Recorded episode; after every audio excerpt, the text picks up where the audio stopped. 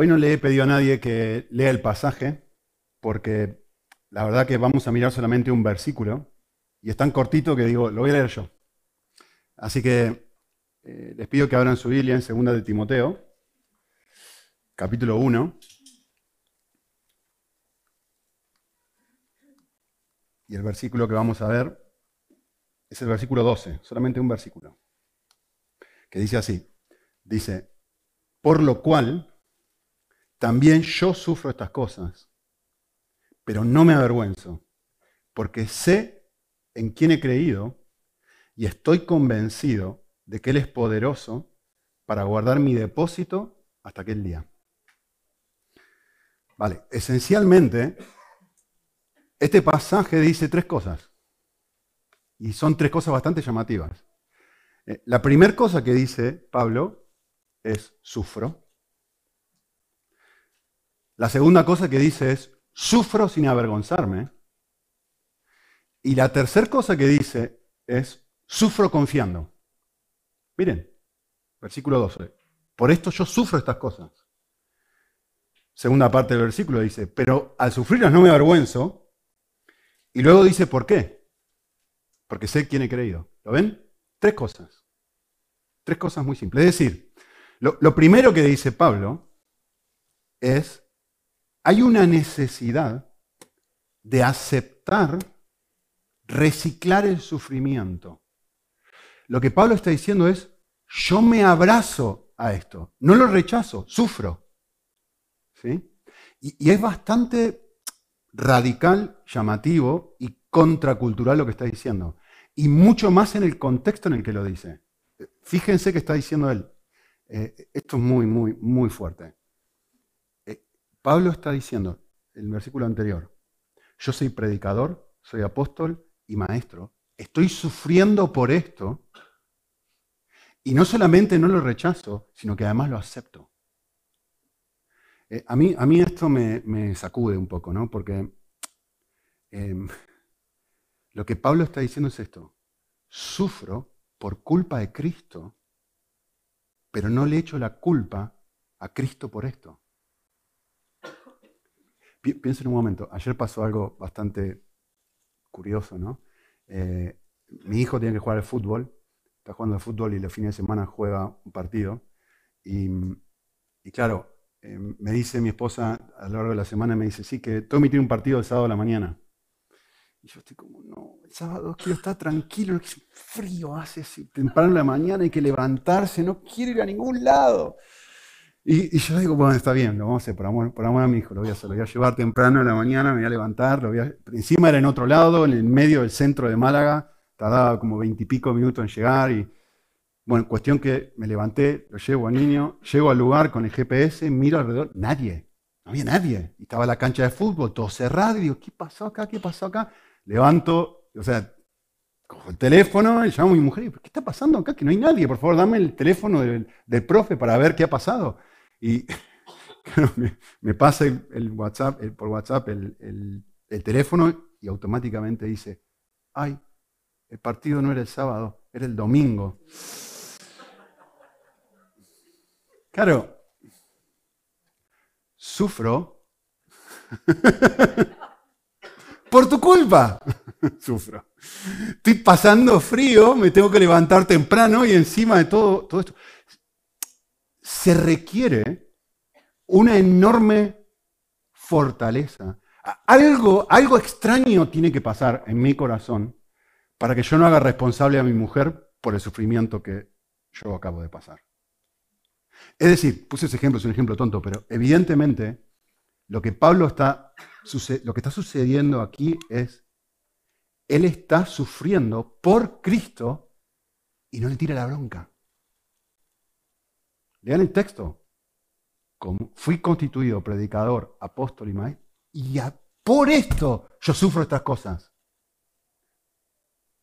Por hablar de Jesús, a mí me va mal por hablar de Jesús, a mí me meten en la cárcel. Y no solamente no le echo la culpa a Cristo, no solamente no rechazo esto, sino que estoy dispuesto a abrazarlo. Estoy dispuesto a integrarlo. Hmm. ¿Por qué? Bueno, si estuviste la semana pasada, ¿sabes por qué? Porque entiende su llamado. ¿Sí? Porque es una oportunidad para asemejarme a Él. Porque esto puede transformarme en una persona que no soy. ¿Sí? Muy bien, segunda cosa que dice. Sufro sin avergonzarme. Eh, lean el versículo. Dice, sufro estas cosas, es decir, permito que las, abrazo mis experiencias de dolor, pero quiero que entiendan algo en este proceso. No soy masoquista. Pablo está diciendo, estas experiencias de dolor no tocan mi identidad. Deberían hacerlo, pero no lo hacen. ¿Se acuerdan lo que les dije, no? En este contexto, en este momento histórico, para Pablo, estar prisionero es una vergüenza. Y el texto dice, yo estoy sufriendo esta experiencia, pero esta experiencia no está produciendo lo que debería producir. Debería producir vergüenza, pero no lo está produciendo. Llamativo, ¿no? Debería tocar mi identidad, debería generar en mí un rechazo, pero no lo está haciendo. Todo lo contrario, estoy sufriendo algo que debería ser extremadamente vergonzoso, pero en realidad lo que está sucediendo en mí es, tengo libertad. Hay poder en mí para que esta experiencia dolorosa no haga lo que debería producir. Esto es muy radical. En otras palabras, voy a traducir un poco lo que, lo que él está diciendo aquí a ver si puedo decirlo en una frase, a la persona que está conectada a Dios y que es espiritualmente madura, puedes herirlo, puede sufrir, pero puede pasar por esa experiencia de dolor sin que le afecte su propia identidad. Quiero que piensen en alguien, quiero que piensen en Cristo. Un segundo voy a leer un pasaje, eh, una experiencia, que de hecho si, siguen la serie de Chosen la han visto hace muy poco. Em, ustedes saben de dónde era Jesús, ¿no? De Nazaret. Jesús empieza a hacer milagros, empieza a hacer cosas en otros lugares y todo el mundo empieza a hablar de él, su fama se empieza a expandir por todos lados y se transforma en alguien popular. Todo el mundo dice, este hombre es distinto. Resulta que entonces se vuelve a su ciudad, vuelve a Nazaret. Lucas 4 voy a leer. Llega a Nazaret, dice el versículo 16, donde había sido eh, criado. ¿Y qué es lo que sucede? Este hombre famoso, este hombre que hace señales, vuelve aquí, que le vamos a pedir, por favor, te damos el púlpito, enseña. ¿No? Muy llamativo, versículo 16. Se levantó a leer, lee un pasaje súper conocido, ¿se acuerdan? El Espíritu de Dios está sobre mí, me ha ungido, bla, bla, bla cierra el libro y comienza a enseñar. Y versículo 22 dice, todo el mundo habla bien de él. Miren lo que está sucediendo acá. Este hombre vuelve a un lugar, traten de meterse en el contexto cultural del siglo I. El honor es todo. Tu familia es todo. Y cómo tú haces quedar a tu familia y cómo tú quedas delante de tu familia, tu pueblo natal, es la cosa más importante. Es como si como si salieras en Facebook y todo el mundo estuviera mirando, como en Instagram o lo que sea. Esto es la, cosa de más valor en este contexto. ¿Sí? Vuelve a su lugar natal. Y, y noten lo que sucede, versículo 22. Y todo el mundo empieza a hablar bien de él. Y se maravillan de sus palabras y las palabras que salen de su boca. Y dice, ¿no es este el hijo de José? ¿Cómo puede? Todo el mundo está fascinado con este hombre. Hasta que este hombre se para y sin ningún tipo de tapujo, sabiendo lo que le iba a suceder, y la, película lo muestra muy bien, la serie quiero decir, sabiendo lo que va a suceder a continuación, se para y dice, yo sé lo que ustedes quieren. Ustedes quieren que yo haga milagros, ¿no? Les voy a dar una noticia, no voy a hacer ninguno. Y entonces sucede lo que saben que sucede. Y dice, versículo 28, y todos en la sinagoga se llenaron de ira. Cuando empezaron... A... Miren cómo cambió la tortilla ahora. El hombre más popular se dio vuelta a todo. El hombre más admirado de repente tiene una audiencia que lo odia, que lo detesta. No solamente lo odia, sino que dice en versículo 29, se levantaron, lo echaron fuera de la ciudad, lo llevaron hasta la cumbre del monte donde estaba edificada la ciudad para despeñarlo y matarlo. No se inmuta. Experimenta el dolor, experimenta la experiencia de rechazo de la misma forma que Pablo dice, sufro, pero no me avergüenzo.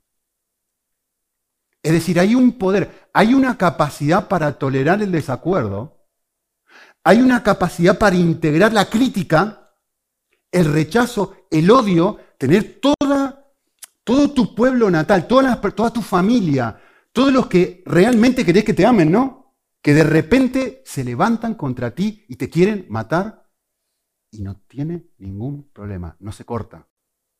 Dice lo que tiene que decir. Sí, soy yo el Mesías. Aunque no lo crean. ¿Lo ven? Esto es. Hay una libertad. Hay una entereza espiritual. Hay algo aquí en la persona de Cristo que es lo mismo que Pablo está diciendo. Sí, sí, estoy en la cárcel. Pero quiero que te quede claro algo. No estoy en la cárcel como un pobrecito, como una víctima, como alguien. No, no, no, no. Estoy en la cárcel sin vergüenza. En algo que debería causarme vergüenza. ¿Lo ven? Em, Agustín dijo algo, está muy, muy bueno, muy, muy bueno, ¿eh? y aplica justo a esto. Agustín dijo algo en otro contexto completamente diferente que dice, la persona más feliz no es la que más tiene, la persona más feliz es la que menos necesita. Está hablando de cuestiones materiales, ¿sí? pero aplica exactamente a tu identidad. La persona más feliz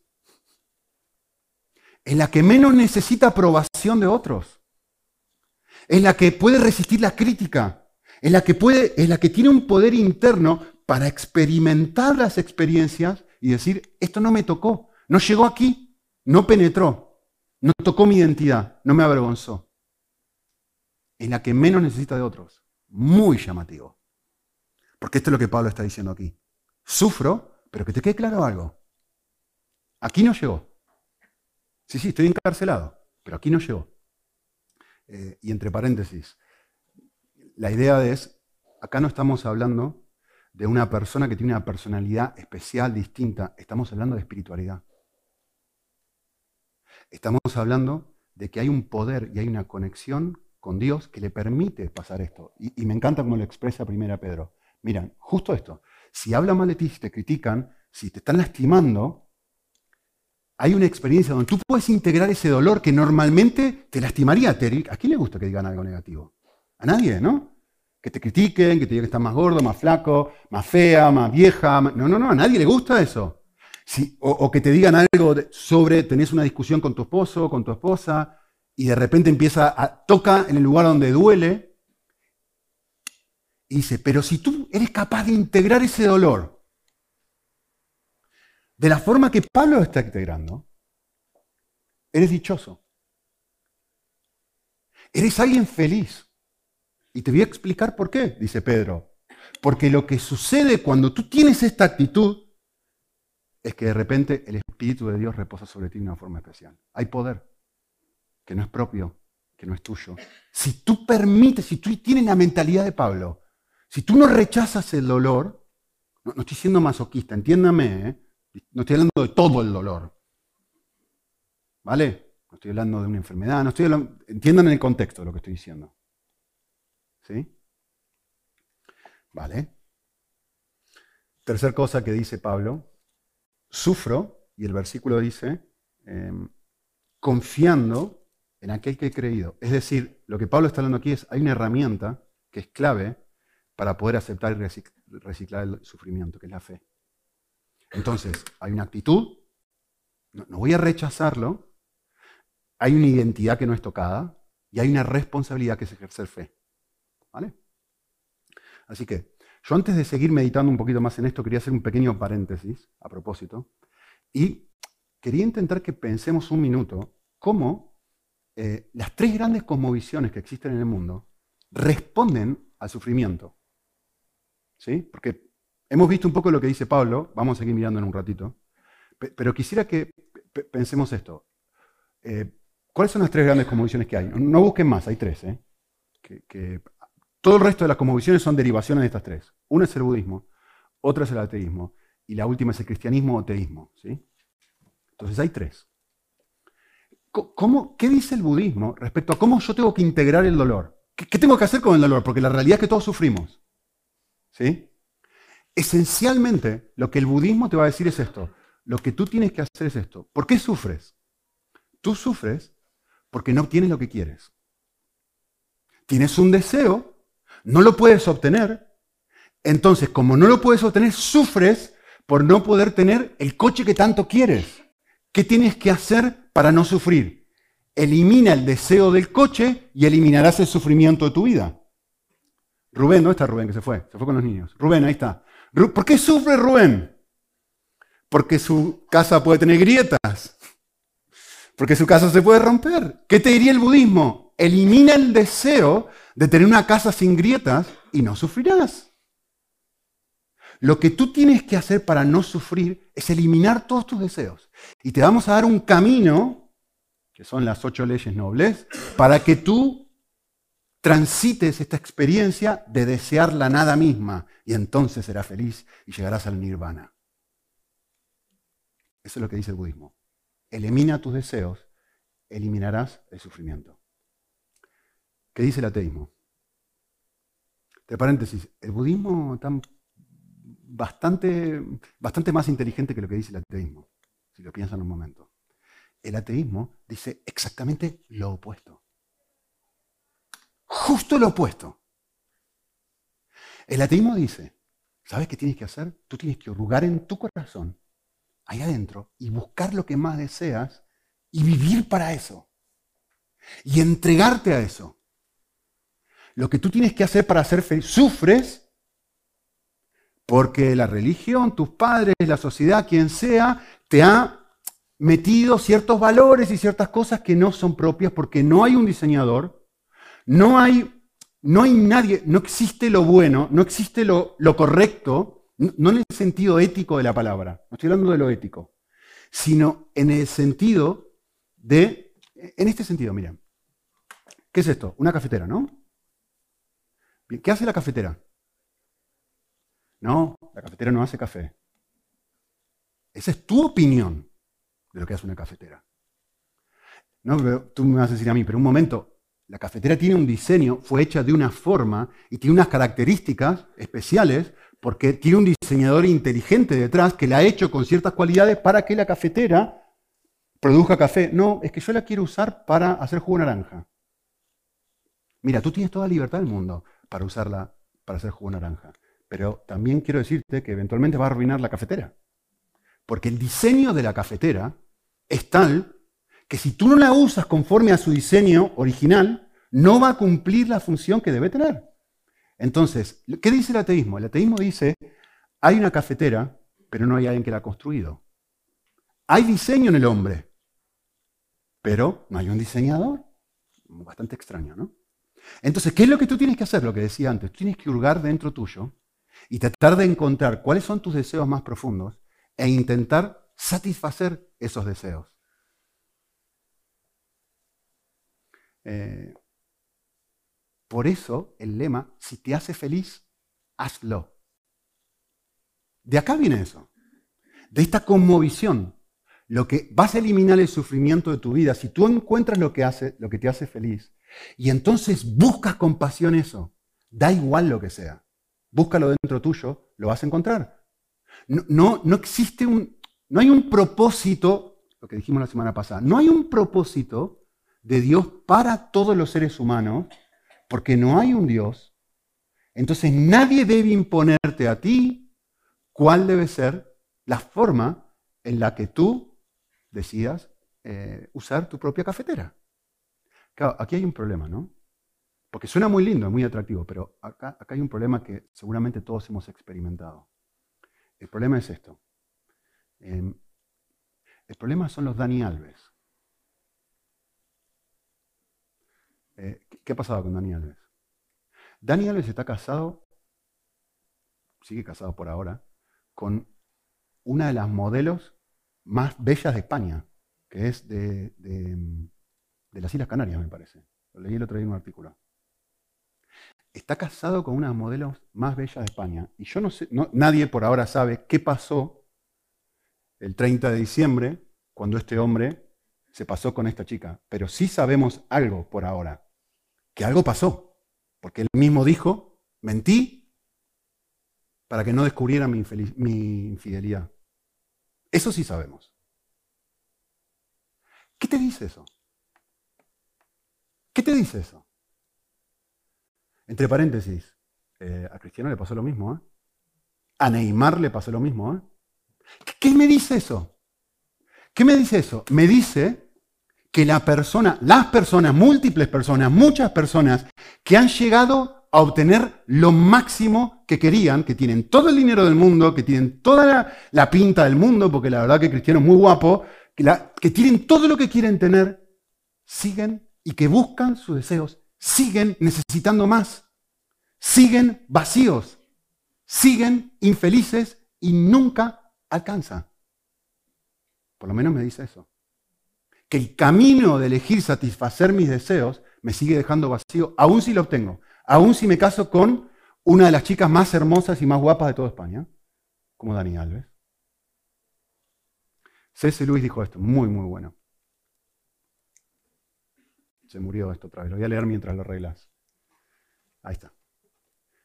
Si encuentro en mí mismo un deseo que nada de este mundo puede satisfacer, la explicación más probable es que fui hecho para otro mundo. Si ninguno de mis placeres terrenales lo satisface, eso no demuestra que el universo es un fraude. Lo que eso demuestra es que probablemente los placeres terrenales nunca estuvieron destinados a satisfacerlos, sino solo a encenderlos, a darme hambre por lo auténtico.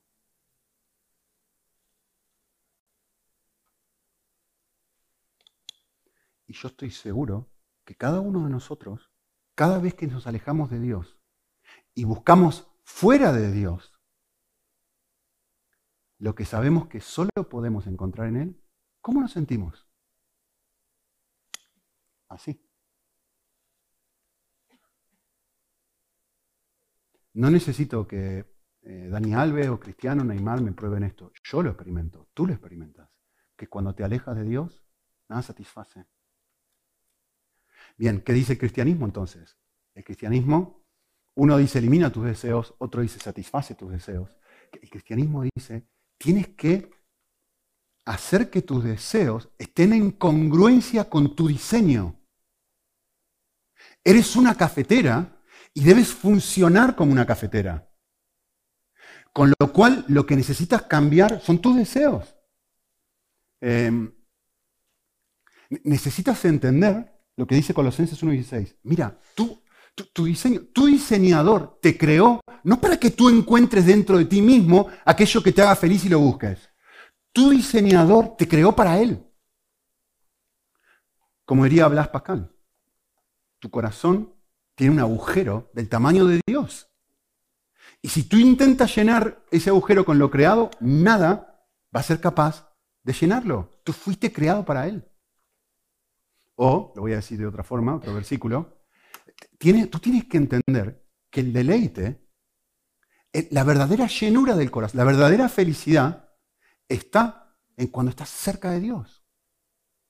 Entonces, no te está diciendo tienes que eliminar tus deseos, no te está diciendo que tienes que satisfacer todo lo que quieras, está diciendo, mira, tienes que entender que el deleite está en disfrutar a Dios, en que Él sea tu deleite.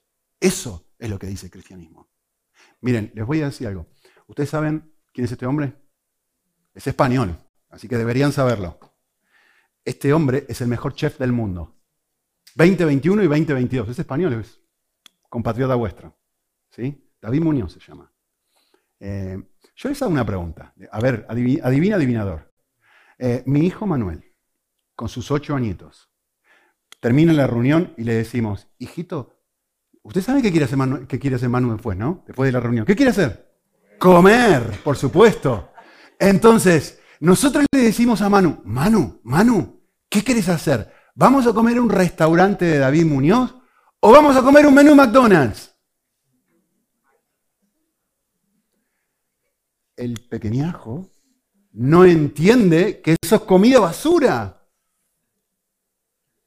No, entiende que hay algo mejor. No entiende que los deleites están en otro lugar.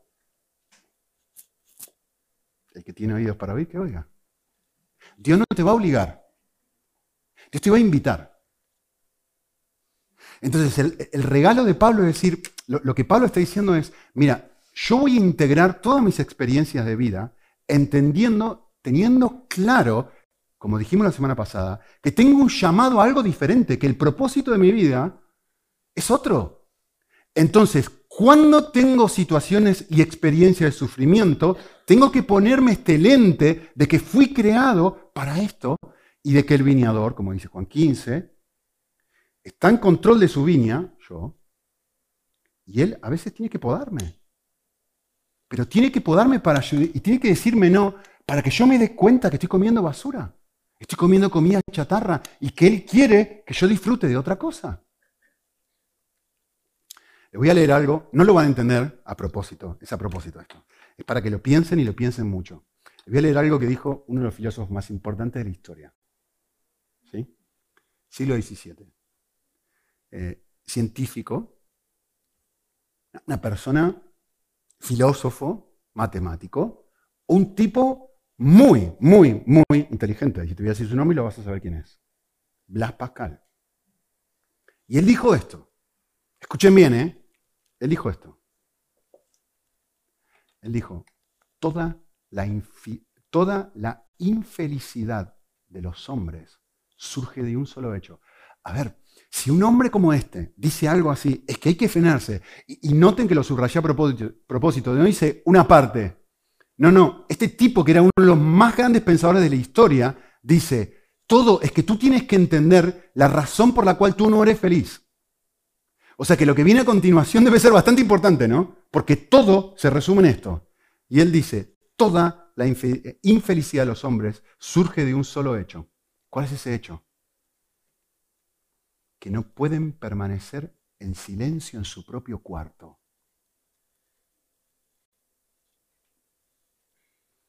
¿Qué quiere decir esto? Quiere decir muchas cosas, muchísimas cosas. Le voy a intentar explicar lo que él quería decir. E, esencialmente dice esto. Lo que él está diciendo es, cuando tú apagas el ruido alrededor tuyo, apagas el Netflix, el trabajo, apagas tu tarea, las cosas que tienes que hacer, tu vestirte lindo, tu ir al shopping, tus distracciones, justo la palabra que va a usar Pascal en el próximo. Esto es en pensés de Pascal. ¿sí? Y ahí sale esto. Justo la palabra que él va a usar después es todas tus diversiones, va a hablar él. Cuando tú te sientas en silencio y apagas todo esto, lo que tú haces es encontrarte contigo mismo. E idealmente te encuentras con Dios. Y cuando estás en silencio, solo, y apagas todo el resto de los ruidos, sucede algo aterrador. Se lo dije la semana pasada. Miras el abismo. Eh, la semana pasada empezamos a hacer unos vídeos para cambios profundos. Em, estoy, grabando, estoy grabando un montón de vídeos así. Y claro, yo estos vídeos nunca los miro. nunca miro esto que pasan en YouTube y tal. Pero esto sí, antes de subirlo, estamos, haciendo, estamos diseñando y diciendo cosas, qué sé yo. Cuando vi el vídeo casi me muero. Dije, ¿quieres este viejo feo con arrugas y con entradas? Si yo soy un hombre guapo. Y me viene el cosa y digo, no lo puedo creer. Yo soy joven. Claro, en mi mente soy joven. Claro, y empecé a ver, digo, pero por favor, a ver dónde. Mis niños tienen filtros en el coso. A ver dónde están los filtros, por favor. Digo, ¿quién es este hombre tan feo? No sé si ustedes tienen esa experiencia cuando se ven a sí mismos en la cámara, ¿no? Pero, claro, porque me frené a mirar. Mientras no veo, está todo bien. Me creo, me creo que tengo 21 años. Y que voy como Baywatch en la playa, así, saltando, corriendo. No, no, no, no. Ya no tengo 21 años. Y claro, ver eso me confronta, no me gusta, lo apagué, digo, Uf", y tengo que seguir mirándolo desafortunadamente, ¿no? Pero claro, sentarte, esto es lo que está diciendo este hombre, que apagar la cuestión y decir, voy a apagar las distracciones, voy a apagar todo y me voy a confrontar, voy a mirarme a mí mismo. Y de repente cuando me miro a mí mismo, empiezo a ver, no solamente mis arrugas, empiezo a ver las arrugas de mi corazón. Empiezo a ver mi egoísmo, empiezo a ver mi orgullo, empiezo a ver mi falta de paciencia, empiezo a ver, claro, estoy en silencio, ¿y ahora qué hago? Y Dios acá, Dios no está, estoy yo solo. Y empiezo a hablar, pero, uy, al final no tengo tanta conexión con Dios como yo pensaba que tenía. Entonces, ¿qué hago? ¿Qué hago? Pascal que dice, ¿qué es lo que tú haces? ¿Sabes qué es lo que tú haces? Sales de ahí corriendo y vuelves a distraerte. Prendo la tele, me voy a comprar ropa, a ver qué hago. No, no, esto es horrible mirar el abismo. Es horrible. Pero lo que este hombre dice es, si tú no permaneces en silencio, nunca vas a estar conectado con tu verdadera realidad interior. Dallas Wheeler dijo esto. Escuchen, muy bueno. Dijo, las escribió, la soledad y el silencio constituyen las disciplinas espirituales más radicales, porque son las que atacan más directamente los orígenes de la miseria y el mal humano. Quedar en soledad es elegir no hacer nada. No hacer nada por largos periodos. Es renunciar a todo lo que pueda ser realizado. Es decir, voy a apagar todo lo que a mí me está distrayendo, todo lo que a mí me está vendiendo. Voy a mirar mi propia imagen, me voy a mirar quién soy. No, eso es aterrador. El silencio es necesario para completar la soledad. Y escuchen esto, muy, muy bueno. Porque hasta que no entramos en quietud, el mundo todavía me tiene en sus manos. Soy un cristiano ateo. Vivo para satisfacer mis deseos. O sea, me digo cristiano, pero estoy viviendo las mismas vacaciones, las mismas casas, las mismas luchas, los mismos problemas, la misma realidad, porque realmente el cristianismo es un concepto que no está conectado con mis deseos más profundos, con mi realidad interna. Entonces estoy tan aferrado a vivir como vive una persona atea. O como vive un budista, decir, voy a intentar eliminar el dolor y voy a intentar maximizar el placer. Entonces mi vida cristiana es cristiana de la boca para afuera. No voy a intentar cambiar, no, no voy a intentar ajustar mi corazón al diseño divino. No, no, no, no, no. Voy a ajustar mi corazón a la cultura. Ah. Entonces, dice, cuando el regalo de la soledad es que nos, soltamos las manos de todo lo que nos distrae. Cuando entramos en soledad y en el silencio, me, encantó esto, dejamos de hacerle demandas al cielo. Dejamos de hacerles demandas a Dios y, de repente, este es el milagro, esto es lo que sucede. Y esto es un poco lo que Pablo está explicando aquí. Dios es suficiente. Filipenses 4, es que tú no entiendes, mira, las circunstancias buenas me entrenan a mí para ver el amor de Dios. Las circunstancias malas, el sufrimiento, también me entrenan a mí para que no dependa de las circunstancias buenas. Porque lo que realmente llena y produce contentamiento es la persona de Dios. Filipenses 4:13. He aprendido el secreto de estar contento aquí o aquí. Todo lo puedo en Cristo que me fortalece. Es esto. De repente digo, un momento, un momento, apago los ruidos, Dios es suficiente, entonces el dolor, ah, Ahora entiendo por qué no te avergüenza. Porque lo que realmente te llena, Pablo, es Cristo. Pero no en la cabeza, en la cárcel. Lo que te llena es Cristo, en el rechazo, en la crítica, en cualquier situación de vida. Lo que realmente te llena es Cristo. Entonces ahí está el poder. Ah, Jesús, ¿cómo haces tú para poder enfrentar la, vergüenza de tu comunidad? No, no, no que yo hago lo que el Padre quiere que yo haga. Y si el Padre quiere que yo, yo, mi comida, mi comida es Dios. ¿Ustedes ven cómo funciona esto? Eh, esto es lo que dice el salmista. Eh, dice así, yo le dije al Señor, tú, eres mi bien. No tengo, no, hay ninguna cosa fuera de ti que para mí sea importante. Entiendan que esto es hipérbole, ¿vale? No está diciendo la familia no es importante, está hablando el rey. Este hombre está reinando. Entonces su trabajo es importante, ser un rey, está diciendo, lo que él está diciendo es, no, no, es que tú tienes que entender que en mi corazón lo más importante eres tú, de tal forma de que si tengo o no tengo, no me afecta. Porque mi porción, lo que, mi copa, mi herencia, lo que, ¿qué es una herencia? Lo que tiene valor. Lo que realmente tiene valor para mi corazón eres tú, Dios. Por eso este hombre dice lo que dice. Es decir, la infelicidad, se lo voy a decir de otra forma, la infelicidad nace cuando el silencio no es suficiente. Cuando Dios no es suficiente, nada es suficiente. Pregúntale a Dani Alves. Nada es suficiente. Pregúntale a Cristiano. Pregúntale a Neymar. Y una, y otra, y una, y otra, y una, y otra. Voy a hacer una última cita de C.S. Lewis. Muy, muy bueno. Muy bueno. Escuchen con atención. Dijo esto. Cuando haya aprendido a amar a Dios más que a lo que más quiera en la tierra, escuchen bien, cuando haya aprendido a amar a Dios más que lo que más quiera en la tierra, entonces amaré lo que me resulta más querido mejor que lo que lo había hecho hasta ahora. En la medida en que aprenda a amar lo que más quiero en esta tierra, a expensas de Dios y en el lugar de Dios, me estaré moviendo hacia ese estado en que ni siquiera podré amar lo que más amo en esta tierra. Cuando las primeras cosas se ponen primero, las segundas no quedan suprimidas, quedan aumentadas. Claro.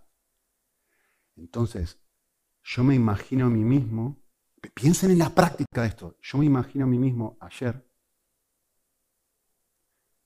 eh, con el frío, levantándome temprano, yendo a buscar a mi hijo viviendo esto, como marido.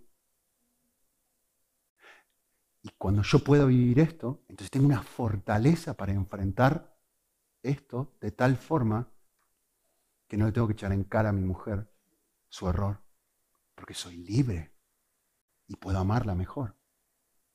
Cuando yo estoy lejos de Dios, sucede justo lo opuesto. ¿Lo ven? Súper práctico es esto. Súper práctico. Soy libre. Critícame. Di lo que tengas que decir. Pablo dice, no, está bien, no pasa nada. No me, no me toca. No me toca. ¿Por qué? Porque sé en quién he creído. Porque sé que Él es capaz de guardar mi depósito hasta aquel día. Lo tengo claro. Hay una herramienta. ¿Cuál es la herramienta? La fe. Entonces, ¿a qué viene todo esto con el sufrimiento? ¿Qué es lo que hace el sufrimiento? ¿Saben lo que hace el sufrimiento? El sufrimiento expone mis deseos. Saca la luz. Si me, me frustro, no estoy viviendo para lo que fui diseñado, para el propósito que Dios tenía para mí. ¿Sabes qué, Nico? Tú eres una cafetera. Y esta cafetera, la, mejor de las cafeteras es Cristo. Entonces, tu frustración en este momento no se corresponde con el diseño que yo tengo para ti. Está saliendo jugo naranja aquí. Y lo que tiene que salir es café. Entonces, esta experiencia de dolor, Nico, te está ayudando, y a ti también, te está ayudando a decir, ¿ves que sale jugo naranja? ¿Ves que todavía no sale café? Entonces, de repente va exponiendo me va conectando con mi ser interior y va diciendo, un momento, yo todavía valoro cosas que no son congruentes con el diseño de Dios para mí. Porque realmente me molesta mi incomodidad. Lo que me molestó ayer sábado fue estar incómodo, tener que hacer eso para nada. ¿Lo ven? Cristo no tiene ningún problema con eso. Yo tengo un problema con eso. Porque yo no soy como Cristo. Entonces, eh, Dios está usando en su soberanía, eso. pero si yo integro eso, o sea, si yo no tengo esta mentalidad, me enojo con mi mujer. Me frustro con ella. Pero si tengo esta mentalidad, de repente empiezo a integrar esto y digo, no, no, Dios está en control. Él está permitiendo esto. Voy a sufrir como Pablo esta experiencia. De levantarme temprano, tener frío, tener que ir, a mala, a conducir, hacer todo al divino botón, no pasa nada. No pasa. ¿Pero por qué? Porque entiendo el propósito de lo que Dios está produciendo. Entonces, lo que esta experiencia me va mostrando a mí es que necesito reajustar lo que deseo y lo que valoro. ¿Por qué? Porque no respondo como Cristo. Por eso Santiago dice lo que dice. Mira, cuando tú estás sufriendo, tú tienes que entender, tú tienes que tener una actitud de sumo gozo. Y uno dice, pero ¿cómo vas a decir semejante locura? Pero es que tienes que entender el por qué. ¿Por qué? Porque la prueba produce algo precioso, te transforma en una persona perfecta y completa, te transforma en una persona igual a Jesús, te transforma en alguien que te, te transforma en alguien fuerte, en una persona con una identidad cristocéntrica, centrado en Jesús y no en lo que los otros puedan decir de ti. La persona más feliz no es la que más tiene, es la que menos necesita. Entonces tú ahora necesitas nada. Nada. Porque lo tienes todo en Cristo. Entonces eres libre. Libre para gastar tu mañana en algo que no tiene ningún sentido. Porque lo que realmente quiero ya lo tengo. A Cristo.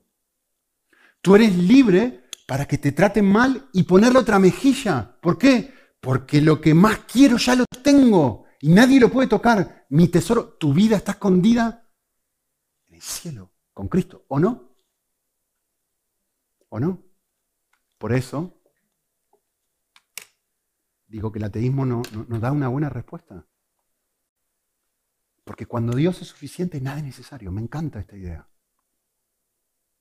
Cuando realmente Dios en el silencio, lo ven ahora lo que decía Pascal, ¿no?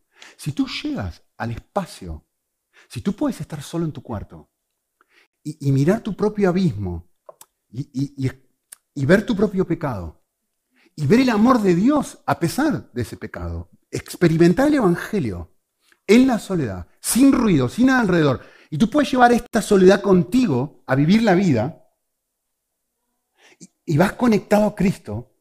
Y, esto tiene, tiene peso en, tu sábado a la mañana. Si esto tiene peso, entonces conoceréis la verdad y la verdad os hará libres. ¿Ven? Cuando Dios es suficiente, entonces nada es necesario. Eh, termino simplemente diciendo esto, la última parte del versículo, que me gustó y mucho. Dice, eh, porque yo sé en quién he creído y estoy convencido de que Él es poderoso para guardar mi depósito hasta, que, hasta aquel día. Pregunta de trivia. ¿Quién más ¿Dónde está Pablo ahora? En una celda, ¿no? ¿Qué le va a pasar a Pablo en unas semanas? Lo van a matar. Y él lo sabe porque más adelante lo dice. ¿Quién más ha estado solo en una celda y a punto de ser asesinado? Juan el Bautista. Los dos, exactamente la misma experiencia. ¿Qué le dice Jesús? Cuando Juan manda a los discípulos de él a que le den una explicación, ¿por qué estoy sufriendo esto? ¿Cómo puede ser? ¿Cómo puede ser que esté sufriendo esto? ¿Qué le dice Jesús? Vayan y díganle a Juan algo. Lo mismo que dice Pablo. Mira, los cojos andan. Los ciegos ven. ¿Ven? El poder de Dios. La fidelidad de Dios. Recordale a Juan lo que está escrito. Y Pablo está haciendo justo lo mismo que los discípulos hicieron con Juan. Se está recordando a sí mismo la misma verdad que los discípulos recordaron a Juan. Solamente que lo está haciendo solito en su celda, en su soledad. Te quiero decir algo, Timoteo. Yo no me avergüenzo porque sé en quién he creído, sé en lo que Él va a hacer. Entre paréntesis, los dos confían y los dos son asesinados. Dios no soluciona tus problemas necesariamente. Dios te acompaña. Dios te da la capacidad, o, puede y quiere darte la capacidad para lidiar con tus problemas de una forma bíblica, de acuerdo al diseño. Solamente termino leyéndoles algo. Dice así. Cuando una persona lleva un balde de agua en su cabeza, se cansa mucho con su carga. Pero cuando la misma persona está en el mar, tiene miles, miles de baldes sobre su cabeza y no percibe su peso, porque está inmersa y rodeada de toda esa agua. Cada vez que estamos lejos de Dios, las cargas y las heridas más pequeñas nos resultan irritantes, dolorosas y casi insoportables. Pero una vez que por fe nos sumergimos en su gracia, soportamos diez veces más peso y no lo sentimos. De hecho, lo que comenzamos a sentir es una paz y un gozo que difícilmente podamos explicar. Oramos un minutito.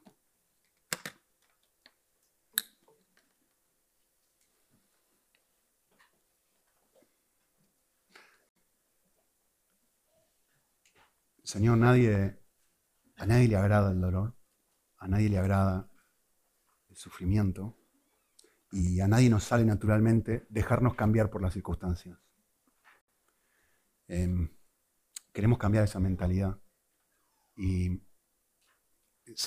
como dice 1 Pedro, para este propósito fuisteis llamados, para que sigáis sus pisadas. Porque él cuando sufría no abría su boca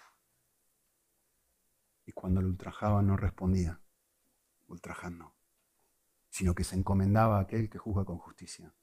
Queremos tener esta mentalidad, no nos sale, no nos sale, pero, pero sí contamos con el regalo de tenerte. Así que ayúdanos, Señor, eh, danos espacios donde apagamos el ruido y donde aprendemos a, mirarnos, a entendernos, a, a enfrentarnos a nuestro propio abismo y a la vez a ver esa sonrisa por encima de ese abismo que nos dice, hijo, hija, mira con confianza, porque no hay nada, nada, nada, absolutamente nada que pueda separarte de mi amor. Yo conocía esto desde antes de la eternidad y aún así te amé, te amo y te amaré. Que este amor te sane y te permita ser libre del mundo. Que, estas realidades, Señor, eh, se transformen en algo encarnado en nuestro corazón. Lo deseamos y lo necesitamos. En Cristo Jesús.